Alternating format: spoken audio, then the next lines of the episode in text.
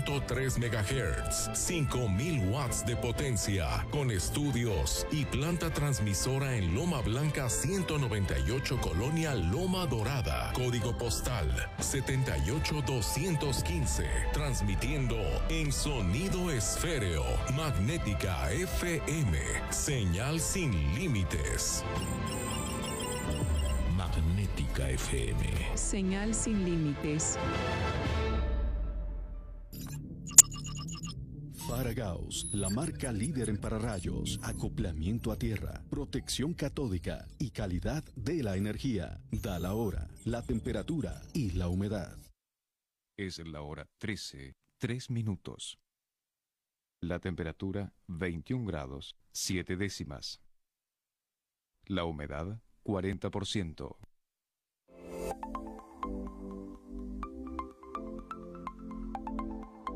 Hola, soy Arduina, Inteligencia Artificial. Recibo tus comentarios y preguntas por WhatsApp a los teléfonos 444-265-0043 y el 444-265-5964. Fuera de México, agrega más 52. Te saluda Arduina.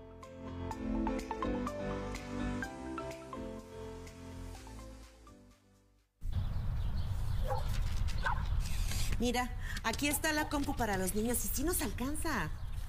No, el precio no incluye IVA. No nos alcanza. Otra vez iba a comprar algo.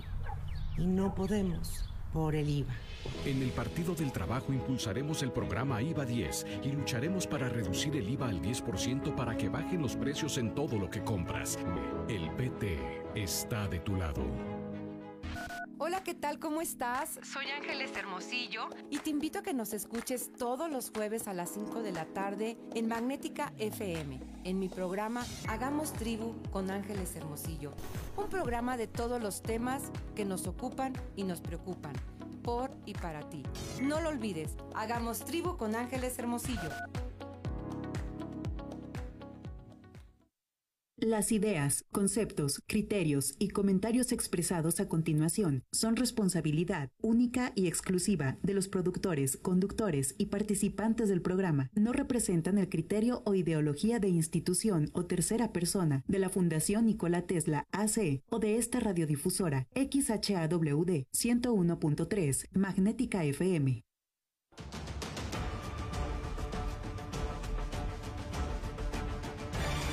Desde el corazón de México, en 325 Noticias, tenemos los mejores contenidos, con tecnología de punta, un gran equipo y un solo objetivo, llevarlo hasta el lugar donde se genera la noticia antes que nadie. Las noticias de frente a la verdad, de 1 a 2 de la tarde por el 101.3 en Magnética FM.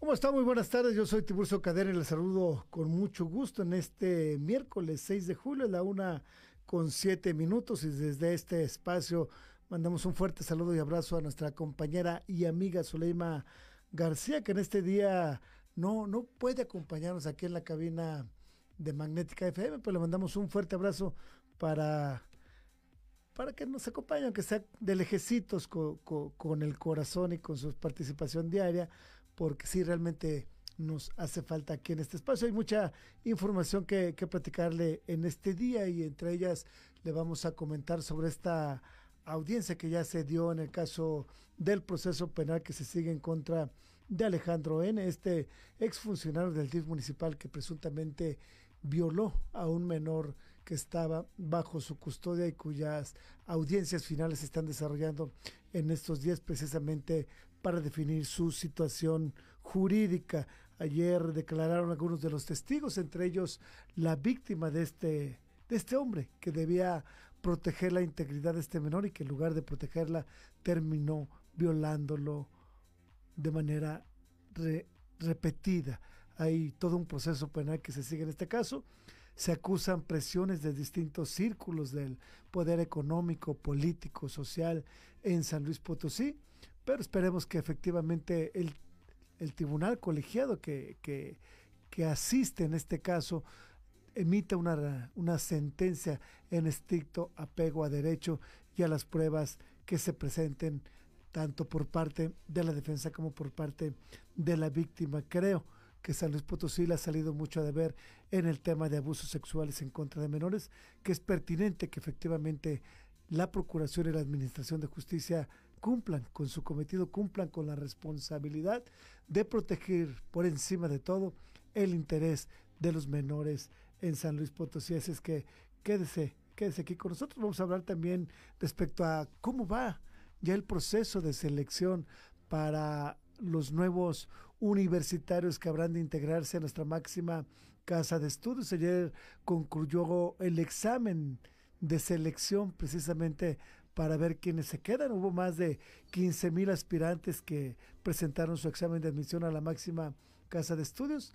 De estos solamente se quedarán alrededor de 7 mil, así es que estaremos muy al pendiente del proceso que se lleva a cabo en la Universidad Autónoma de, San Luis Potosí con respecto a este tema. En otros asuntos, esta noticia nosotros se la presentamos el pasado viernes y se refiere particularmente a un video que sigue posteado ahí nuestra página, ahí en 325 Noticias, donde damos cuenta de cómo una mujer de 84 años de edad es víctima, es víctima de un asalto en su propio domicilio.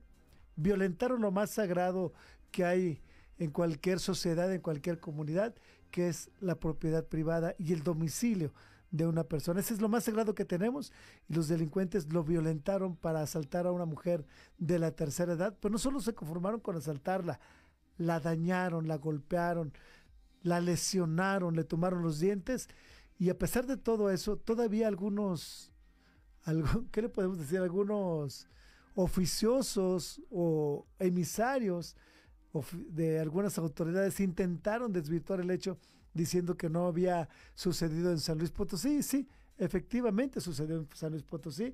Se trata de un domicilio ubicado en la avenida Nicolás Zapata de una persona de la tercera edad, como muchas que tenemos en San Luis Potosí, que fue violentada dentro de su hogar, robada, asaltada, golpeada dentro de su domicilio durante la madrugada del primero de julio. Así es que le tenemos noticias, ya hay, ya es una noticia que circula a nivel nacional e internacional, ya hay colectivos nacionales e internacionales que, que se han sumado a la demanda de justicia para esta mujer que no cometió otro delito más que estar en su casa descansando. Ese es el problema hoy en San Luis Potosí, que ya no está uno seguro, ni en la calle, ni en la plaza comercial, ni cuando va a hacer el súper, ni cuando va en su carro, mucho menos cuando se va de antro, se va a divertir y ya no estamos seguros ni siquiera dentro de nuestros domicilios porque a los delincuentes les vale gorro, se meten hasta el domicilio, lo violentan, golpean a esta persona, la roban y la dejan lesionada. ¿Y sabe por qué pasa esto en el México y en el San Luis actual? Porque la impunidad es la que campea en el territorio potosino y en la que campea a nivel nacional. Hoy los delincuentes saben perfectamente bien que cometen un delito como este y que no pasa absolutamente nada. Entonces, pues lo vuelven a cometer, ya saben que no pasa nada. Y no solo eso, habrá otros delincuentes que repliquen esta conducta antisocial porque saben perfectamente bien que llevan más del 95% de posibilidades de que no se les sancione por esta agresión, por esta conducta, por este delito cometido que lesiona y lesiona de manera muy grave a la sociedad potosina porque ya no estamos seguros, ni en el domicilio, ni en nuestra casa. Antes ese era nuestro refugio, ahí nos sentíamos seguros. Hoy ni siquiera en el domicilio podemos decir que estamos a buen recaudo, ¿no? Ya los delincuentes les vale gorro, se meten a donde sea, saquean las casas mientras usted va a comprar algo a la tienda. Si usted está en su domicilio descansando, como el caso de esta señora de la tercera edad, se meten al domicilio, violentan a esta mujer de la tercera edad, qué resistencia les podría oponer qué peligro, qué riesgo les podría oponer para que la hayan lastimado de esa manera, además de robarle lo poco o mucho de sus propiedades, de sus, de sus pequeñas propiedades, de sus pequeños accesorios, de sus pequeños activos que tenía en su domicilio. Así es que vamos a estar muy, muy al pendiente de este caso. El fiscal asegura que pronto habrá resultados, esperemos que así sea. no, no merecemos ni más ni menos. Y en ese mismo sentido vamos a comentar más adelante sobre esta información. También le vamos a decir quién fue la influencer a la cual se le acabó la vida perfecta que presumía en las redes sociales. Le vamos a decir más adelante de quién se trata y qué es lo que ha sucedido alrededor de este influencer que ya está reventando las redes sociales en el país y en algunos portales a nivel internacional. Eso es para que usted se dé cuenta que la vida que le presumen las influencers de cualquier red social muchas veces son simplemente una pantalla o una farsa. Realmente viven otro tipo de situaciones, es que no se sienta ni más ni menos porque hay una mujer o porque hay un hombre presumiéndole una vida perfecta a la que usted añora o a la que no puede acceder por sus posibilidades. Muchas de las veces se trata simple y llanamente de una mentira. Así es que quédese con nosotros aquí en 25 Noticias. Es la una de la tarde con 14 minutos. Yo soy Tiburcio Cadena y le agradezco mucho que nos acompañe en esta tarde. Así es que quédese, ya regresamos.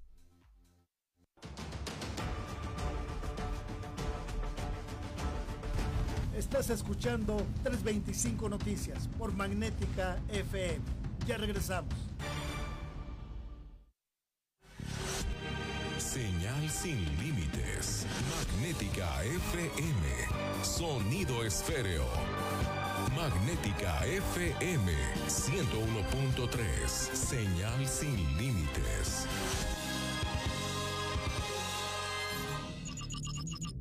Paragaus, la marca líder en pararrayos, acoplamiento a tierra, protección catódica y calidad de la energía. Da la hora, la temperatura y la humedad. Es la hora 13, 14 minutos. La temperatura 25 grados, 6 décimas. La humedad 26%.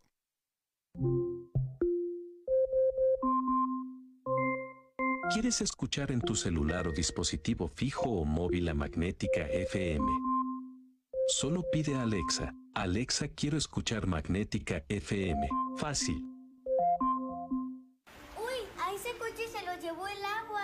En temporada de lluvias hay que tomar precauciones. Nunca cruzar la corriente en una inundación. Y prepararse por los deslaves y desbordamientos. Consulta los pronósticos del Servicio Meteorológico Nacional. Ten una mochila de emergencia.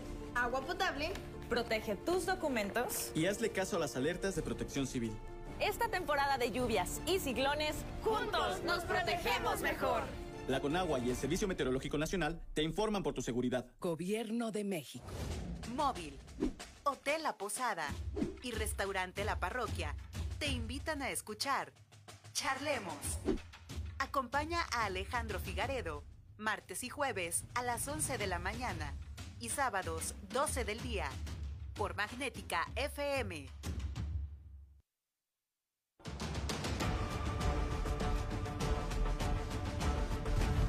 Estás escuchando 325 Noticias por el 101.3 en Magnética. Ya regresamos. Estamos de regreso, estamos de regreso en 325 Noticias en esta tarde, en este miércoles 6 de julio. es que quédese que tenemos información importante que compartirle. Lunes y martes de esta semana, la Universidad Autónoma de San Luis Potosí llevó a cabo su examen de admisión para los próximos ciclos escolares. Inicialmente se habían registrado en el examen psicométrico 16.467 aspirantes. Al examen general de conocimientos solamente llegaron 15.236, es decir, 1.231 estudiantes desistieron de su intento de ingresar a la máxima casa de estudios. Este es el reporte. Este martes, la Universidad Autónoma de San Luis Potosí, sin contratiempos ni incidentes, concluyó la aplicación del examen de admisión al evaluar a 15.236 aspirantes en el examen general de conocimientos aplicado lunes y martes de esta semana. De este universo, 12.901 fueron locales, 2.335 foráneos, mismos que buscan colocarse en alguno de los 7.539 espacios disponibles. Destaca que al examen psicométrico asistieron 16.467 aspirantes, por lo cual 1.231 desistieron de su intento de ingresar a la máxima casa de estudio. Este martes solo se presentó la mitad de estudiantes que van a las facultades que aspiran a ingresar a las facultades de Ciencias Químicas, el Hábitat, Derecho, Psicología, Ciencias de la Comunicación, Ciencias de la Información, Agronomía y Veterinaria, Facultad de Ciencias Sociales y Humanidades, Facultad de Ciencias y la Facultad de Ingeniería. Para 325 Noticias, Tiburcio Cadena. Bueno, ahí está sobre lo que ha sucedido este lunes y martes en la máxima casa de estudios. Ya se completó el proceso para la presentación del examen de admisión que se llevó a cabo en dos etapas para evitar precisamente aglomeraciones. Llama la atención que efectivamente 1.231 aspirantes universitarios desistieron de su empeño de ingresar a la máxima casa de estudios antes de, presentar, de presentarse al examen general de conocimiento. Solamente presentaron su examen psicométrico y dijeron, ahí se ven. Yo no sé si no se sintieron con muchas posibilidades de aprobar el examen o simple y llanamente vieron algunas otras opciones, que eso es algo muy importante que hay que tener en cuenta. De estos 15 mil alumnos que presentaron su examen, solamente 7.539 podrán ingresar, porque esos son los espacios disponibles. Sí hay que preguntarse a ver cuál es la estrategia que se ha implementado por las autoridades para ofrecer al resto, a más de 8 mil aspirantes universitarios, 8 mil egresados de bachillerato que buscan continuar con su educación superior. Un, un segmento muy importante y de que muchos se quedan ahí atorados mucho rato, muchos desisten de la idea, muchos por las propias necesidades económicas de su hogar tendrán que empezar a buscar trabajo o en su caso buscar, si es que hay la posibilidad en el hogar, alguna otra opción educativa. Así es que ojalá, ojalá que, que las familias, que, que estos aspirantes que, que no logren ingresar a la universidad porque no alcanzaron el promedio requerido, pueden ser apoyados para que puedan ingresar a, a, alguna otra institución, ya sea pública o privada, y poder continuar con su educación, que al final del día lo mejor que puede hacer un joven de, es estudiar, es es construirse un futuro con una carrera bien cimentada, con una educación bien cimentada. Y bueno, hay que pedirles a las familias que en la medida de lo posible, en la medida que se los permitan sus posibilidades, hagan el esfuerzo para que sus hijos continúen por este camino de profesionalización, que al final de cuentas es la única herencia tangible que les podrán dejar a ellos. Una carrera, una educación que les permita acceder a mejores estándares de vida, mejores estándares de estadía social. Así es que a esperar, a esperar que la universidad publique los resultados y si no pasan, simplemente echarle ganas y buscar alguna otra institución donde puedan continuar su educación conforme a sus aspiraciones, conforme a su vocación o conforme a los sueños que, que tienen para salir adelante. Vamos a otros temas, a temas, hablando precisamente de jóvenes, a un asunto que ha trastocado de manera importante a la comunidad potosina y es el, la violación reiterada de un adolescente, de un menor de edad, por parte de un exfuncionario, un ahora exfuncionario del sistema DIF estatal, que en lugar de proteger la integridad del menor que estaba bajo su custodia, terminó violentándolo sexualmente y echándole a perder la vida. Hoy, ese exfuncionario está recluido en el Centro de Prevención y Readaptación Social de la Pila y en esta semana han iniciado las audiencias finales para determinar la situación jurídica. Ayer declaró la víctima en el marco de estas audiencias que van a permitir que los jueces tengan una perspectiva clara de qué fue lo que sucedió y tengan los elementos suficientes para decidir en consecuencia si se queda en prisión o si como muchos dicen en algunos corrillos se le deja en libertad. Que muchos afirman que hay acuerdos cupulares precisamente para que Alejandro N.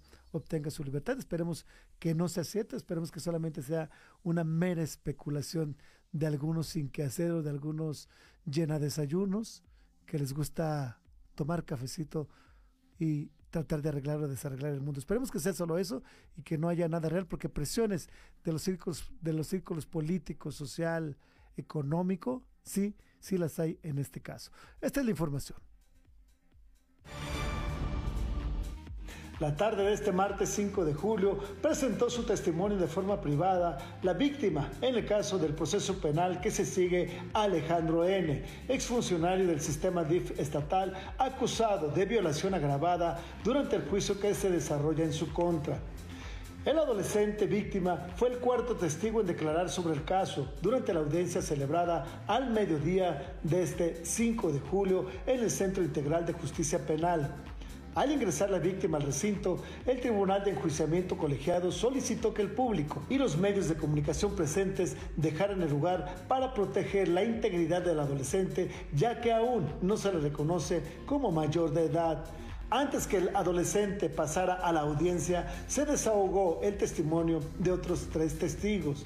El primero de ellos fue un exfuncionario de la Procuraduría para la Protección de Niñas, Niños y Adolescentes, mejor conocida como la Pepena, quien dio fe y explicó la forma y contenido de algunas de las partes del expediente de la joven víctima. El segundo testigo que declaró fue otro extrabajador de la Pepena, quien habló sobre la alerta Amber que se activó en octubre de 2019 tras el escape del adolescente y narró parte de lo que el joven confesó como las razones por las cuales había escapado. El tercer declarante fue un perito privado que la Fiscalía General del Estado contrató para realizar un análisis del contexto de vulnerabilidad al que estuvo expuesto la víctima. De acuerdo con el perito, la víctima estuvo expuesta a un estado alto de vulnerabilidad. De igual manera, el especialista en victimología afirmó que a partir del análisis no se advirtió que el adolescente tuviera motivos de ira para afectar a alguien más a través de su acusación contra quien pudo haberlo violentado. Al final, solo se presentaron cuatro de los 14 testigos que fueron llamados a declarar este martes. El resto deberá presentarse en la próxima audiencia que se celebrará este miércoles 6 de julio desde las 9 de la mañana. Con información de Astrolabio, 325 Noticias. Ahí tienes este tema que lastima, lastima de más a la sociedad potosina porque se trata de un asunto, si no similar, si no de las mismas dimensiones, sí similar al que se dio con el padre Eduardo, Eduardo Córdoba, que aún sigue prófugo de la justicia en San Luis Potosí y que abusara de varios menores en un colegio, se supone que un colegio bien, un colegio privado, un colegio de paga, un colegio de formación católica en San Luis Potosí, abusó de varios menores que, que hasta la fecha siguen sin que se les haga justicia. en este tema de, Alejandro N y de este proceso que se le sigue, hay, hay varias interrogantes. Por ejemplo, ¿Cuánto influyó la relación de Marco Polo Méndez Alonso, abogado de Alejandro N., con Erika Betzabel Ledesma, directora jurídica de la Comisión Ejecutiva Estatal de Atención a Víctimas, para convenientemente aplazar la audiencia hace un mes y lograr que sí se abriera el juicio cuando la víctima ya cumpliera con 18 años cumplidos? ¿Cuál es la justificación de la Comisión Estatal de Atención a Víctimas para sustituir a su representante en un juicio al que se le reconoce relevancia, complejidad e impacto social? No parece una medida que favorezca la mejor defensa de la víctima y sí, en cambio, podría darle ventaja a la defensa del inculpado. ¿Por qué no se ha dado hasta la fecha hasta donde se sabe, el protocolo necesario para transferir la tutela de la víctima de la Procuraduría para la Protección de Niñas, Niños y Adolescentes, la PEPENA, a la Comisión Estatal de Atención a Víctimas. ¿Qué interés tiene el área jurídica del DIF estatal para incurrir en esta omisión? En la transparencia exigida en el caso el Poder Judicial del Estado dejó una deuda producto de un incumplimiento de la ley al no publicar completo los currículos de los jueces que integran el Tribunal de Enjuiciamiento Colegiado en la plataforma estatal de transparencia. Solo aparece Pérez Contreras. En el sitio web del Poder Judicial solo es posible consultar sobre los otros dos jueces participantes y entre la poca información que hay sobre ellos es que rindieron protesta como jueces el pasado 11 de enero. Un acta del Consejo de la Judicatura da cuenta que desde 2015, Alvarado Silva, de quien se ha dicho preside el, presidirá el Tribunal Colegiado, y Méndez Alonso, defensor de Alejandro, fueron compañeros de trabajo como agentes del Ministerio Público. Fallas y omisiones que exponen riesgos que enfrenta la víctima de ser nuevamente agraviada por las instituciones. Esperemos que como hasta hoy se mantenga el cuidado con el que han llevado a cabo estas audiencias iniciadas el pasado lunes y que no no se revictimice a este menor, a este adolescente al que le echaron a perder la vida de una manera brutal. Así, así las cosas en, en San Luis Potosí. Esperemos que que el Supremo Tribunal de Justicia. Esperemos que este tribunal de enjuiciamiento colegiado en el que participan tres jueces honren la ley, honren su responsabilidad de aplicar estrictamente el marco de derecho y darle la razón jurídica a quien la tiene. En su caso, aplicar todo el peso de la ley en contra de quien le echó a perder la vida a un menor de edad que debía de proteger. Así las cosas. Vamos a una breve pausa. Ya regresamos.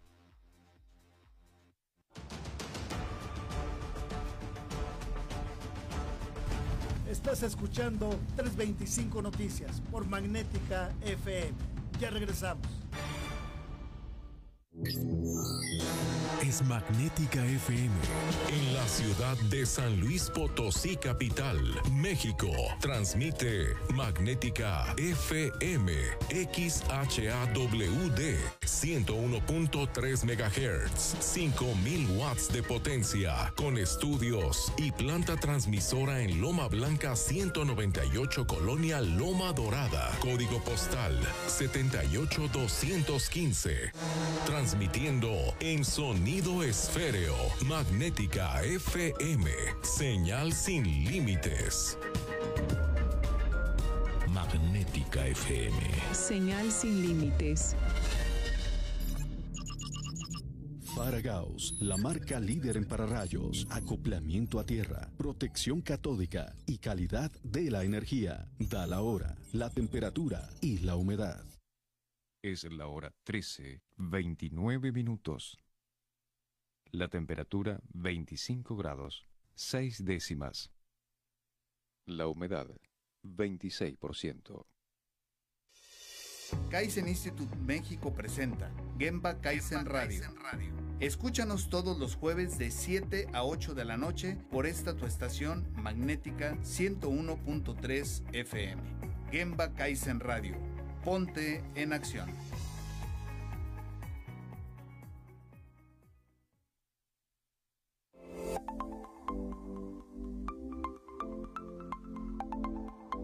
Hola, soy Arduina, Inteligencia Artificial. Recibo tus comentarios y preguntas por WhatsApp a los teléfonos 444-265-0043 y el 444-265-5964. Fuera de México, agrega más 52. Te saluda Arduina.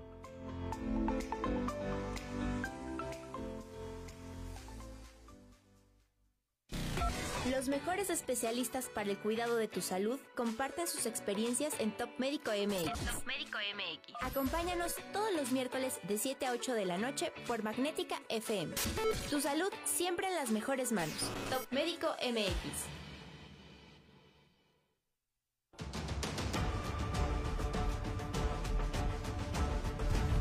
Estás escuchando 325 Noticias por el 101.3 en Magnética.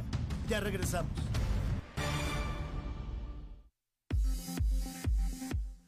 Gracias por estar con nosotros en esta tarde aquí en 325 Noticias. Soy Tiburcio Cadena y en esta tarde, en esta rica tarde de este miércoles 6 de julio, me da mucho gusto recibir en la línea telefónica al presidente local de la Coparmex, Luis Gerardo Ortuño. Muy buenas tardes, presidente. ¿Cómo estás? ¿Qué tal, Tiburcio? Gusto saludarte y un saludo a toda tu audiencia. Muchas gracias, presidente. Gracias por atender la llamada. Y esta tiene una razón de ser muy importante, y es que pareciera que cada vez son más las voces que reconocen que el tema de seguridad en México y en el Estado ha ido para mal. Y lo vemos con el asunto de esta señora de la tercera edad que ni siquiera andaba en la calle, que ni siquiera estaba en un lugar de riesgo, sino que estaba en su domicilio, domicilio al que se meten dos delincuentes para no solo asaltarla, sino además golpearla y lesionarla.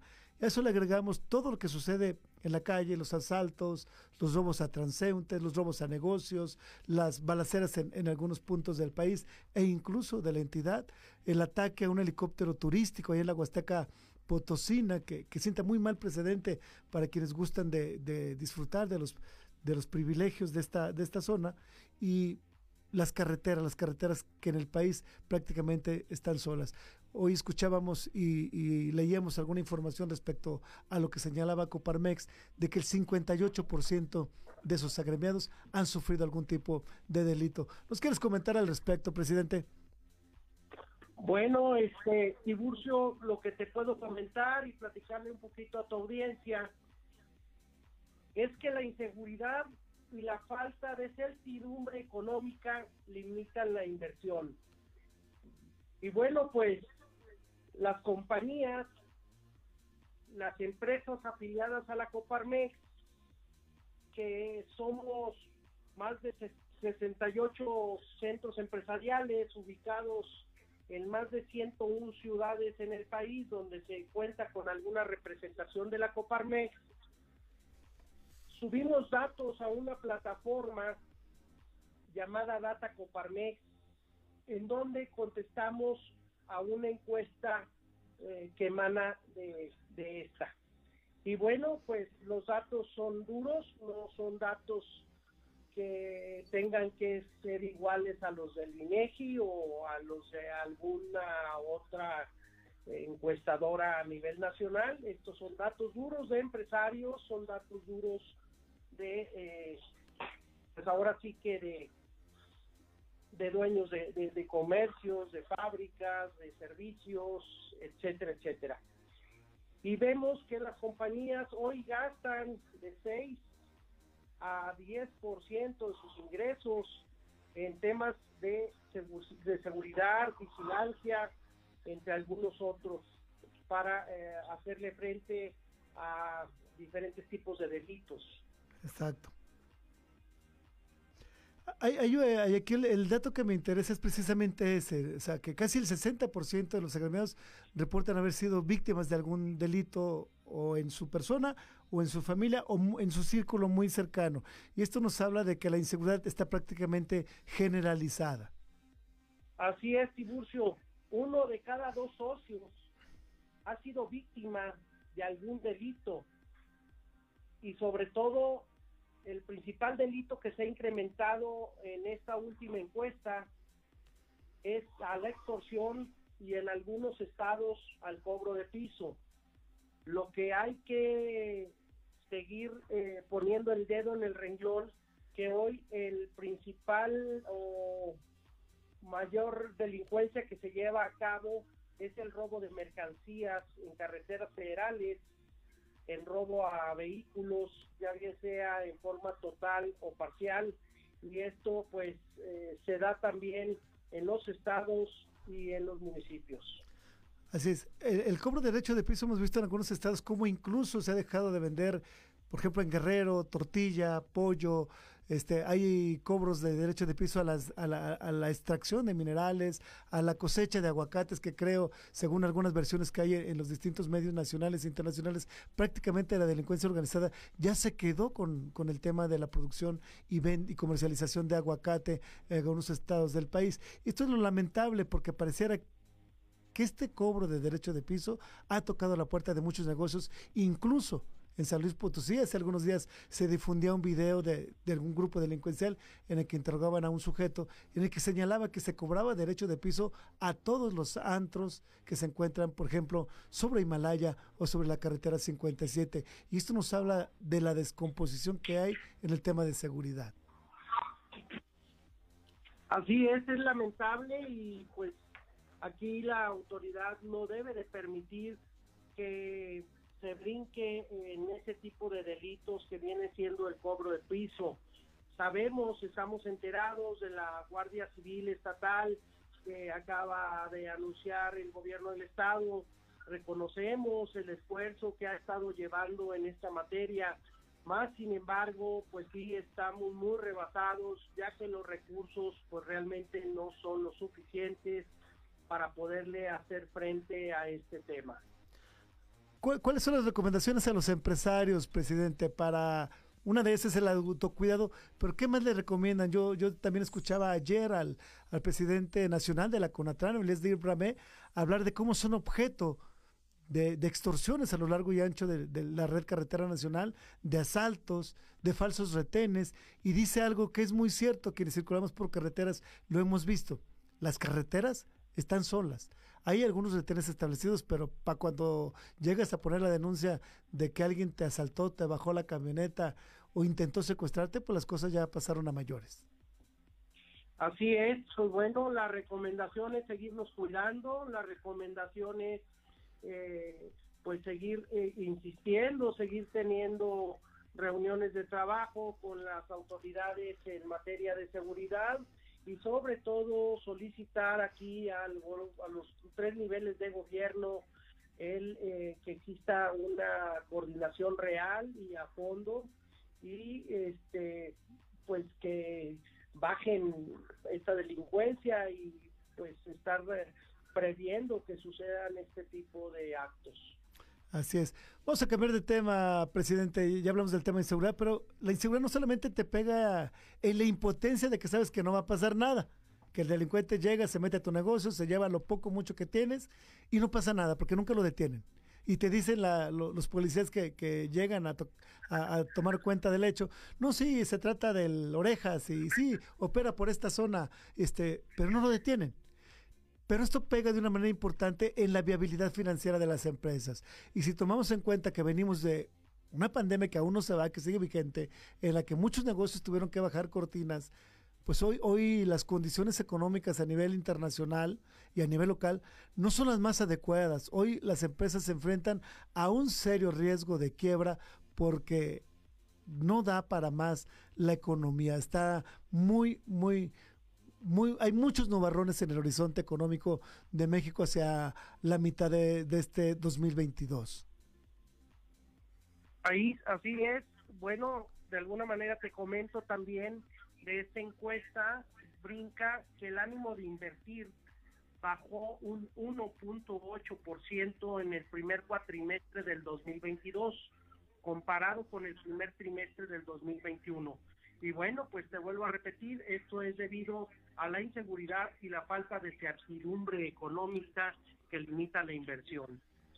Y aúnale al tema que venimos de una pandemia, en la cadena de suministro, también el tema logístico ha afectado a muchas empresas transnacionales y que bueno, pues ha hecho que mm, arranquemos en una forma muy lenta el eh, desarrollo económico en nuestros países, sobre todo el tema de la industria automotriz.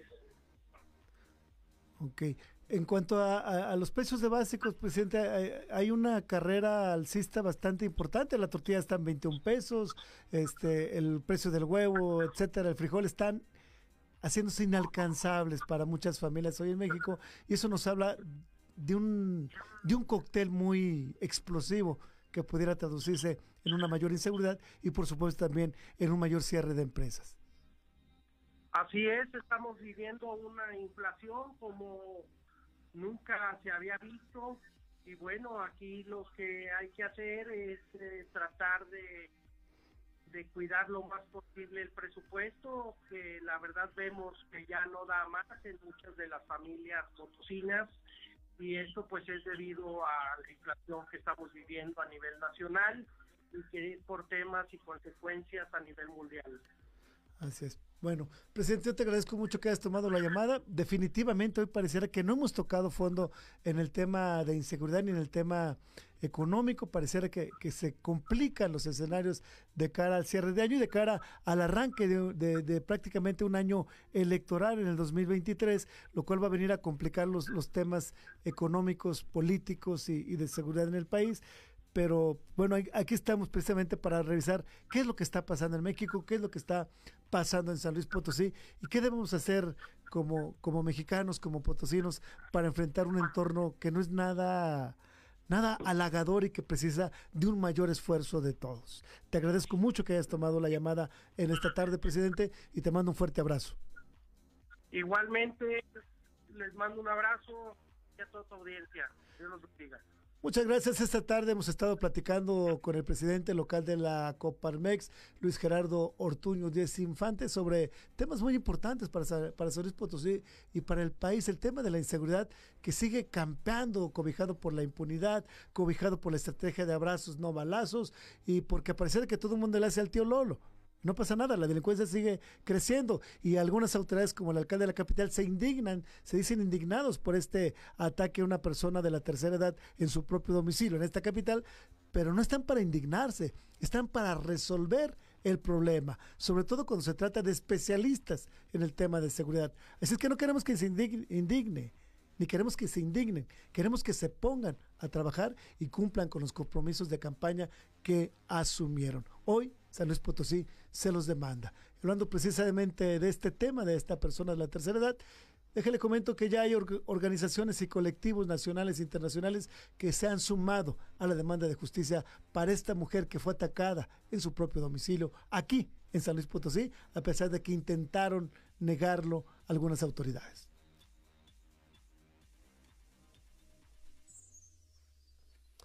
Se trata de esta, bueno, vamos a tener más adelante, por lo pronto vamos a una breve pausa, regresamos.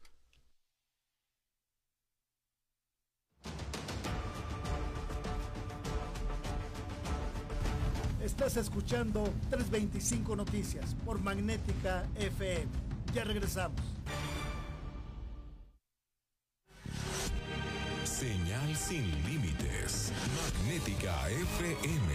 Sonido esféreo. Magnética FM 101.3. Señal sin límites.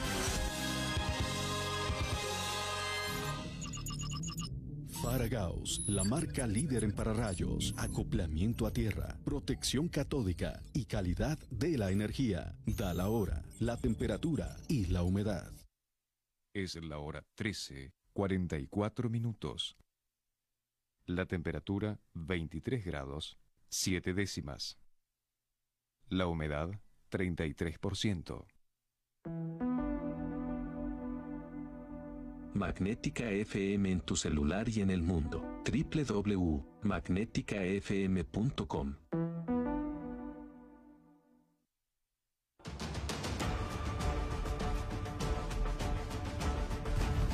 Estás escuchando 325 Noticias por el 101.3 en Magnética. Ya regresamos. 325 Noticias, la voz especializada del mundo deportivo, la voz que detona la adrenalina, la pasión por el deporte y que le lleva a usted hasta el nivel de cancha. Las noticias de frente a la verdad, de una a 2 de la tarde por el 101.3 en Magnética FM.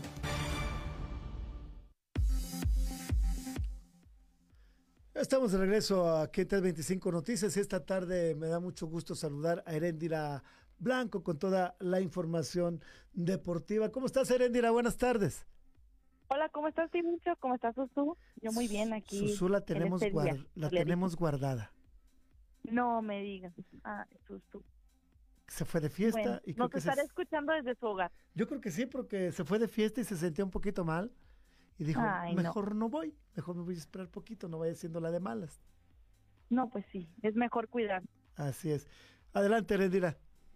Pues bueno, vamos a platicar rápidamente sobre los deportes y es que en San Luis Potosí es muy conocido este torneo de la Liga Tangamanga Fútbol, que bueno, participan diferentes categorías y tienen una que es la más, este, digamos que importante, todas son importantes, pero es la más reconocida, la categoría estelar, que este fin de semana va a llegar a su final y bueno, este va a recibir a un árbitro con gafet FIFA después de dos años y medio de que no se ha tenido. En cada final de este torneo eh, ya, ya era tradición tener a un árbitro con gafet FIFA, este pues bueno, dirigiendo este este partido importante, esta gran final y este año también se tendrá, eh, esta vez tendremos aquí a Oscar Macías Romo, que bueno, va a estar en la final entre Recicladora Ramírez Pagaza y Comeis Telleza.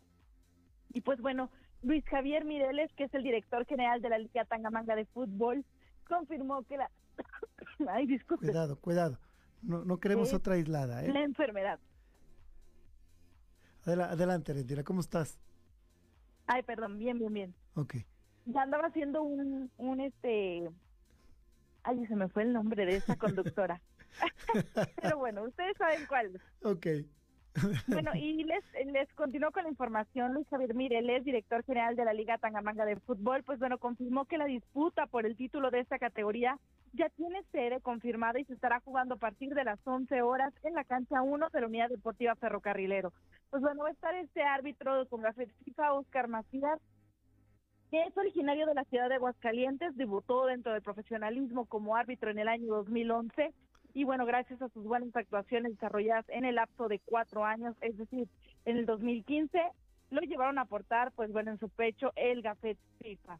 Vamos a tener aquí en San Luis Potosí un gran árbitro va a ser una gran final porque tiene muy buenos jugadores estos dos equipos y pues bueno, ya llega a, su conclusión esta Liga Tangamanga. Yo creo que va a ser uno de los eventos más importantes de este fin de semana aquí en San Luis Potosí. Así que para quien tenga oportunidad, darse una vuelta a este centro deportivo ferrocarrilero, porque es una final que es muy disfrutable, muy familiar, por bueno, disfrutar de un partido de fútbol de ligas amateur pero que dejan muy en alto el nombre de San Luis Potosí Así es. Todo, es que todos esos esfuerzos que se hacen en, las ligas que, hay en San Luis Potosí, la Liga Tagamanga y algunas otras, es muy importante, Erendira, porque captan a miles de chavos que, que el deporte les da una salida muy importante para evitar que estén en la calle, para evitar que caigan en las drogas. Lo decía aquí el lunes pasado Arturo Castillo, que es un especialista en el tema cultural, decía, cuando un chavo, cuando un niño, una niña hacen deporte o, hacen, realizan alguna actividad artística o cultural, jamás los vas a ver parados en la esquina porque tienen otra disciplina y tienen otra forma de ver el mundo. Y eso es de, eso es de lo que se trata, de que podamos encauzar a las chavas y chavos hacia disciplinas deportivas, artísticas o culturales que nos permita rescatarlos de las manos de la delincuencia. Así es, Tibur. La verdad es que Luis Javier Mireles, junto con todo ese equipo de trabajo que dirige en la Liga Tangamanga, hacen un gran trabajo porque es una de las ligas mejor organizadas, que bueno, aparte pues dan excelentes premios ah, en las finales. Y no solamente eso, no solamente que un equipo llegue a la final en cualquier categoría, sino que se desarrollen durante todo el torneo, que bueno, es durante, muchas veces durante seis meses, pues bueno, es, es impresionante ver cómo los niños, cómo los jóvenes llegan y se empiezan a desarrollar en este deporte y algunas veces saltan ya a ligas, pues bueno, profesionales. Bueno, yo creo que este torneo es muy bueno de ver, muy bueno de seguir y este y esperemos que siga fortaleciéndose así como tú comentabas el deporte en las infancias es lo más importante para que los niños pues puedan puedan desarrollar otras habilidades y sigan por el buen camino. Así es, Serendira. Pues adelante. Oye, hubo noticias, no hubo noticias de Ronaldino. Fíjate que supuestamente hay una rueda de prensa a las 2 de la tarde. Perfecto. Eh, donde van a dar a conocer ya el nombre. No sabemos. Probablemente sea. Perfecto. Pero mañana les tendré toda la información. esperemos en Dios que sí sea. Y adelante, ¿tiene, ¿traes más información? Sí, claro que sí. Este, ya habíamos platicado aquí sobre el Mundial de Qatar eh, 2022 que se va a jugar a finales de este año.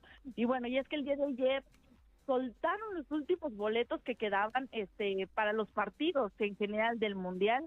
Fue una cosa bárbara porque la gente dice que desde las 4 de la mañana hora México fue que se soltaron los boletos y hubo gente que vive aquí en la Ciudad de México, en perdón, en México, estuvo desde las 4 de la mañana formado con filas impresionantes de 8, 11 horas, donde bueno, no pudieron conseguir este los boletos que ellos esperaban, que bueno, era de la de este clasificatorio en el que va a estar México. Y bueno, para todos esos amantes de fútbol que van a tener la oportunidad de ir a Qatar, este fue la oportunidad el día de ayer y bueno, al final unos pudieron, otros no pudieron. Por ahí había algunos tweets, por ejemplo, te voy a leer uno que dice, ocho horas después, a, este, voy a poder entrar al portal de entradas de la FIFA para el Mundial a ver qué hay. Y bueno, desafortunadamente este usuario no pudo conseguir boletos. Otro más menciona que él estuvo 11 horas formado y que pudo conseguir dos boletos, uno para el Costa Rica-Alemania y otro para el Serbia-Suiza bueno, pues al final yo creo que afortunados los que van a estar en los partidos de la selección mexicana, que bueno, este no no sé si van a avanzar a la siguiente fase, pero por ahí estaban diciendo que van a ser encuentros interesantes, más el de la selección mexicana contra Argentina, que es uno de los más solicitados, y definitivamente los que ya se acabaron, que no hay opción de poder ir, es la final, la semifinal y, y los cuartos de final hay una oportunidad de ir a ver a las selecciones mexicanas si ustedes van a aventarse el, el vuelo hacia Qatar, pues bueno, sí la hay y es con este estas agencias de viajes que están autorizadas por la Copa del Mundo. Eh, más o menos ahí para que te des una asustada, Tiburcio, Estos paquetes que constan de los tres partidos del grupo de la selección mexicana van a tener un costo de 131.355 pesos. Y pues bueno, otros más, eh, un paquete, por ejemplo, hay de 3.430 euros, que es aproximadamente 72.030 pesos, que bueno, ya tendrían nada más un partido. Y hay otros un poco más baratos, que son partidos donde la selección mexicana no juega. Pero bueno, a mí se me hace una cantidad impresionante. Y bueno, ya para los que quieran boletos solamente a través de estas agencias, porque por la página de FIFA se agotaron. Yo, yo me pregunto de, dónde sacan dinero para irse a, los mundiales. este uno, uno apenas aquí, a veces no alcanza ni siquiera para ir al cine, que, que ya está carísimo. Y luego ves que familias que no son de recursos muy amplios, de que son de mm, muy escasos recursos, medianamente con algún poder económico, gastan fortunas para irse a un mundial. Y para que la selección pierda. más gasta. Exacto. Y pero luego para que pierdan, pues está de la patada, ¿eh? Sí, además en un país donde va a haber muchas restricciones, por ahí estaba leyendo la nota de este, que pues no se van a tener que traer banderas, obviamente, de la comunidad LGBT. Este, pues bueno, no vas a poder este, estar con una pareja que no sea tu esposo. O sea, si tienes alguna relación extramarital, te pueden meter a la cárcel. Y bueno, infinidad de reglas que va a, va a tener este país son muy, muy este, duros y muy estrictos y yo creo que no sé qué tan bueno va a ser para los mexicanos que somos expertos en romper reglas. Y bueno, ya te vas a gastar una cantidad bastante amplia para poder ir al mundial y todavía que te metan a la cárcel, pues bueno. Está, está del nabo. O sea, si, si alguien tiene una pareja del mismo sexo, no va a poder ir a Qatar. O va a poder ir, pero no, se va, no va a poder tener muestras de afecto. Exactamente, pueden ir, pero como si viniera cada quien por su lado, o como si fueran amigos, pero ninguna muestra de afecto. De hecho, aunque no seas gay o lesbiana, no puedes tener ninguna muestra de afecto con una persona del sexo opuesto. No puedes agarrarlo de la mano, no puedes abrazarlo. Pues bueno. Pues bueno, ni modo, a pegarse a las leyes, al marco legal de, de Qatar, porque no, no hay de otra, si es que quieren ir. Así es. Y pues qué lamentable, pero así son las cosas en el mundo. Muchas gracias, Erendira. Muchas gracias a ti, Tiburcio. Que tengas un excelente día. Que tengas un bonito día. Vamos a, otra información. Le, comento que una de las influencias más importantes a, nivel nacional e internacional en el asunto de espectáculos es Andy Benavides. Pues hoy se le derrumbó el mundo perfecto a Andy Benavides. Detuvieron a su suegro acusado de doble homicidio y más tarde a su esposo por agresiones a un médico cirujano en Monterrey. Andy Benavides es una influencer que se caracteriza por mostrar una vida perfecta en Instagram, rodeada de lujos, impecable todo el tiempo. Tiene tres hijas a las que incluso aseguran esta influencer les tiñe el pelo de rubio para que parezcan rubias, güeritas. Vamos a, a ver qué, fue lo que pasó con, con esta influencer y cómo ha sacudido las redes sociales en México. El esposo de la influencer Andy Benavides fue detenido la tarde de este martes por agresiones en contra de un médico cirujano en el municipio de San Pedro, según detalló la Fiscalía General del Estado de Nuevo León. Los reportes de las autoridades de Nuevo León detallaron que el médico salía de una clínica particular ubicada en San Pedro Garza y cuando se preparaba para abordar su automóvil fue sorprendido por el esposo de Andy Benavides, quien le propinó una descarga eléctrica con un aparato. Sin embargo, para el empresario no fue suficiente y mientras se encontraba tendido en el suelo le dio varias patadas a fin de imposibilitar que pudiera ponerse de pie. Posteriormente, el médico logró salir del estacionamiento donde fue agredido por el esposo de Andy Benavides. Al notar la presencia de las autoridades municipales, les notificó sobre la agresión que sufrió y de inmediato comenzaron con la búsqueda del empresario de 50 años. De esta forma fue capturado en un sitio cercano al lugar de la agresión y puesto a disposición de un juez justo cuando se da a conocer el arresto del suegro de la influencer quien fue capturado por doble homicidio. Y es que el suegro de Andy Benavides, identificado como Octavio N., fue detenido por elementos de la Fiscalía General del Estado de Tamaulipas y se le acusa por su presunta responsabilidad en el delito de doble homicidio calificado. Desde 1997, el gobierno de Estados Unidos identificó al suegro de Andy Benavides como presunto operador del Cártel del Golfo y miembro de la Federación Mexicana de Cárteles. Andy Benavides rápidamente se volvió tendencia en las redes sociales. Ella es hija de Mauricio Benavides y Norma Morales, que integran una de las familias de más prestigio en la ciudad de Monterrey. Actualmente es una fashionista, destacada influencer que cuenta con más de 1.3 millones de seguidores en Instagram. Además es madre de tres pequeñas y en 2020 participó en un reality en Discovery Home and Health. La blogger y abogada regiomontana es conocida por compartir un poco de su vida privada y redes sociales, muy poco de su relación de más de seis años con el hijo del ahora detenido Octavio Leal Moncada. Para 325 Noticias, Zuleima García. Bueno, ahí tiene la información de esta influencia que se le ha derrumbado el mundo perfecto. Hace rato le comentaba sobre estas colectivas nacionales e internacionales, Women on Fire y Marea Verde, que han tomado como suyo el caso de esta persona de la tercera edad asaltada, lesionada, golpeada en su propio domicilio aquí en San Luis Potosí. Colectivas feministas nacionales como Women on Fire y Marea Verde exigieron a las autoridades potosinas justicia para la adulta mayor agredida por al menos dos delincuentes la madrugada del pasado primero de julio en su domicilio en esta capital.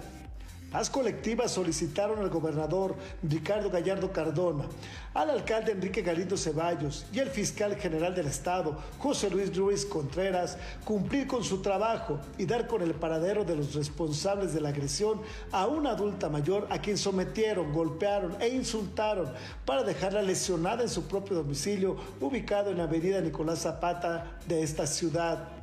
De acuerdo con el fiscal general del Estado, José Luis Ruiz Contreras, es cuestión de horas para que se tengan pistas sobre estos sujetos que agredieron a la adulta mayor en su propio domicilio hace cuatro días. Estamos trabajando la investigación para identificar a los responsables. Según información de la Fiscalía, los hombres ingresaron a robar a un domicilio sobre Avenida Nicolás Zapata en la capital potosina. No obstante, al ser sorprendidos por la adulta mayor propietaria del inmueble, la agredieron con una pistola y con un machete. La golpearon. El hecho quedó grabado en una cámara de vigilancia localizada en el domicilio y fue difundido a través de redes sociales. El fiscal general recordó que la denuncia se presentó el pasado viernes y las personas que la interpusieron fueron atendidas por personal de la institución de Procuración de Justicia, por lo que ya se da seguimiento correspondiente. De igual forma, reveló que fue necesario que la adulta mayor agredida fuera atendida en un hospital, ya que inicialmente se le brindaron atenciones en su misma casa por parte de la propia familia. Para 325 Noticias, Tiburcio Cadena. Ahí tiene la información. Yo antes de irme, ya se nos acabó el tiempo, déjale comento que una persona, mientras estábamos en este noticiero, alrededor de la 1.40 de la tarde, fue ejecutada en la calle Manuel Muro, en la colonia San Luis, muy cerca de la Alameda, muy cerca de la entrada al centro histórico de la capital potosina. Sigue, sigue la inseguridad. Gracias por escucharnos, más por creernos. Esto fue 325 Noticias.